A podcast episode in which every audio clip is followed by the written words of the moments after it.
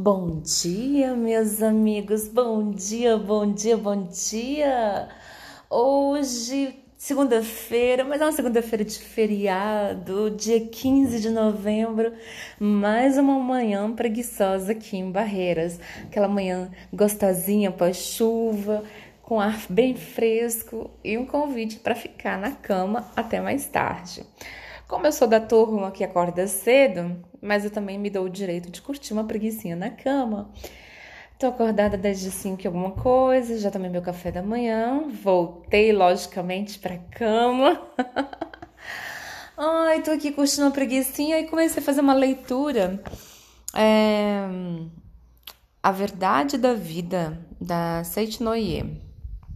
21 volume, Interpretação da Sutra Sagrada. Masaharu Taniguchi. E eu gosto muito da filosofia da Seiichi Noye. É, eu gosto muito de várias filosofias. A budista também acho interessante. A própria cristã, que ela na verdade é a mais mal compreendida, né? As pessoas interpretam de maneira muito equivocada a filosofia cristã muito atrelada a essa questão de bem e mal, pecado, Deus que castiga, Deus que pune, né? Mas é uma interpretação, interpretação completamente equivocada. É, por isso eu acredito que, que ela não, a filosofia cristã não tem muita.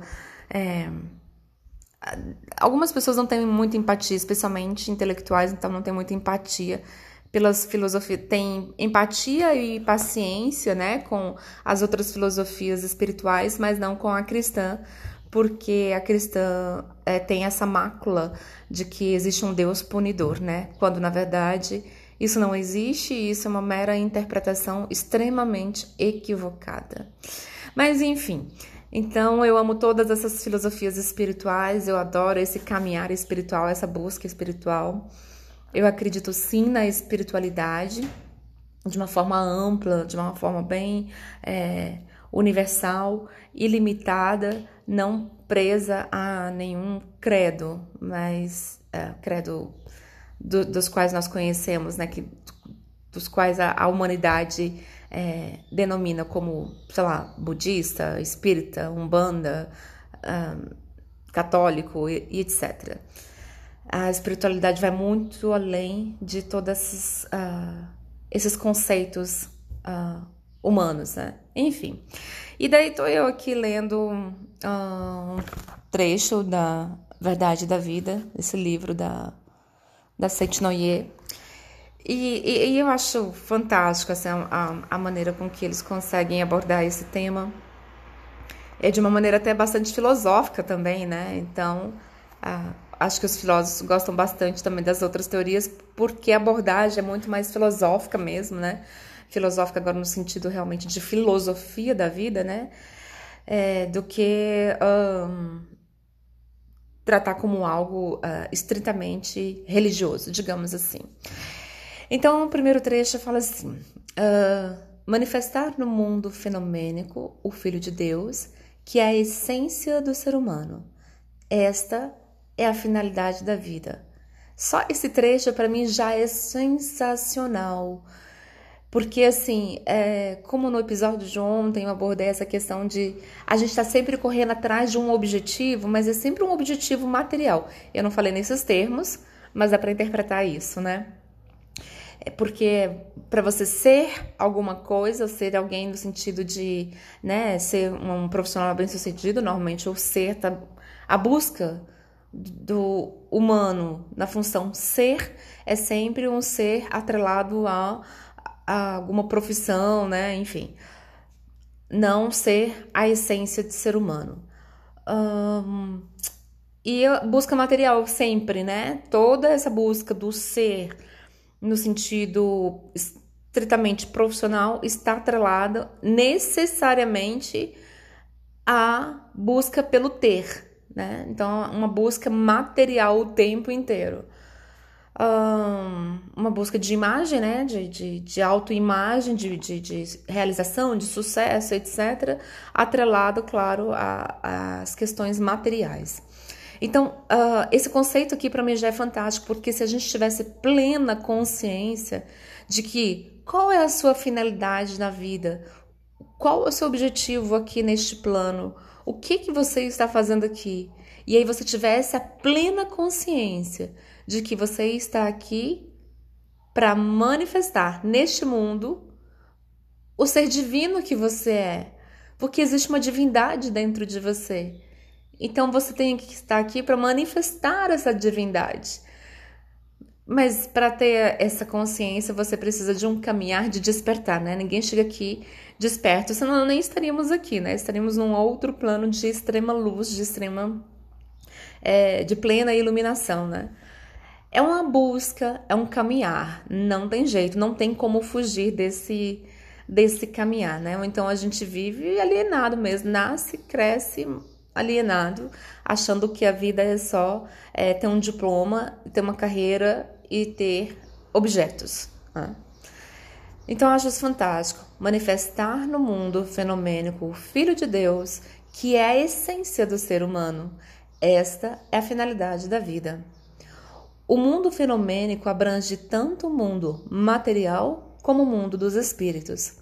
A vida terrena do homem consiste numa sequência parcialmente determinada pela qual o Filho de Deus, ou seja, o homem essência, semente, deve passar ao se projetar no mundo fenomênico constituído de tempo e espaço.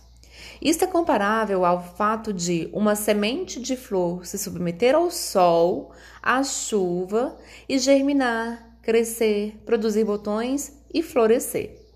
O homem em essência, que é filho de Deus, passa por uma sequência de acontecimentos, ora desfrutando a felicidade, ora lutando contra as adversidades, para se projetar perfeitamente no mundo fenomênico. Como essa projeção se faz através do acúmulo de vibrações mentais, o qual o ser humano tem liberdade de pensamento para purificar ou macular ainda mais com a ilusão. Então, o processo de manifestação do homem em essência no mundo fenomênico, ou seja, o processo de evolução, pode ser acelerado ou retardado conforme a mentalidade de cada um. A aceleração do processo de evolução espiritual é conseguida pela purificação da mente o melhor meio para purificar a mente consiste em despertar para a essência, que é a pureza absoluta, ou seja, ter plena consciência da divindade que há em você. E o segundo meio consiste em transcender os desejos materiais porque você tem, tem, que ter plena consciência de que você está aqui não é para conseguir uma mansão, para ter uma casa, um iate, dadadana. Não, você está aqui no caminhar, você está aqui no caminhar para o despertar. E qual a melhor maneira de transcender os desejos materiais? É compreender a verdade da inexistência da matéria. Quem não consegue compreender esta verdade tem duas alternativas ou busca voluntariamente os sofrimentos como treinamento para transcender os prazeres materiais. Gente, eu acho isso fantástico. Ele joga na nossa cara. A gente busca voluntariamente os sofrimentos. E isso não é verdade? Isso não é verdade? A gente não está o tempo inteiro buscando sofrer. De alguma forma, a gente tem um certo orgulho de abrir a boca para dizer que está sofrendo. Ah, eu estou sofrendo por amor. Ah, eu estou sofrendo por, pelo desemprego. Ah, eu estou sofrendo não por uma doença. A gente está sempre buscando, sempre assim, afirmando algum tipo de sofrimento, algum tipo de, de, de apuro, algum tipo, porque a gente ainda não despertou, porque a gente não tem plena consciência de que a vida é perfeita, porque existe uma divindade dentro da gente. E essa divindade, quando você desperta para ela, transcende todos os problemas, transcende, sabe? Você. Um, ultrapassa, transpassa esses, essas questões materiais que a gente está vendo. O problema é que o ser humano ele é muito visual, sabe? Então, assim, fica muito mais difícil realmente da gente despertar, porque a gente olha para a ilusão, né? enxerga a ilusão e toma ela como uma verdade. Né, uh, que se diga televisão, a gente pega uma notícia ali e toma aquilo como verdade, como se aquelas pessoas que estão ali na televisão tivessem autoridade para afirmar, olha, isso aqui é uma verdade. Não, não é, gente, aquilo é um ponto de vista. Tudo que você lê ali, você está lidando com pontos de vista. Ou tudo que você lê, ou tudo que você assiste, é, é ponto de vista, é interpretação. Não é fato, não é realidade, não é uh, a verdade absoluta. Esse podcast está ficando grande, 10 minutos. Eu não gosto de podcasts grandes. Então eu vou só terminar essa leitura aqui. Vamos lá. Bom, então assim, a gente busca voluntariamente os sofrimentos, né? Exatamente isso. É... Ou busca os prazeres materiais e colhe os sofrimentos. Porque justamente quem busca só prazer material vai colher sofrimento, por quê? Porque a gente nunca está satisfeito. Porque a gente tem o que é uma casa, aí beleza, por alguma razão a gente consegue atingir aquele objetivo de ter a casa. Só que aí a gente começa a olhar as outras casas. E aí fala, nossa, mas se eu tivesse essa outra casa, né? E aí você volta a sofrer de novo, porque você quer, não quer mais aquela casa que você conquistou. Agora você quer uma outra casa de um outro jeito, em outro bairro, uh, com outra infraestrutura. E aí você fica nessa insatisfação eterna em busca pelo material, em busca pela realização material. Mesma coisa com carro. Nossa, consegui um carro com muita luta e tal. Pá, comprei um carro usado com muita luta. Ai, que, que felicidade, que satisfação, eu tenho um carro, oba! Aí passa algum tempo, ah, não, agora eu quero um carro zero. Ah, eu quero carro X, eu quero carro Y. Gente, qual é a função do carro? É te levar de um lugar para o outro, correto? Acredite você, o Fusca faz a mesma coisa que um Porsche faz, no sentido de cumprir o objetivo de te levar de um lugar para outro. Tudo bem? O objetivo de ter um carro não é esse? Ah, não, o objetivo do carro é passar uma imagem. Ou seja, o objetivo do carro é uma ilusão.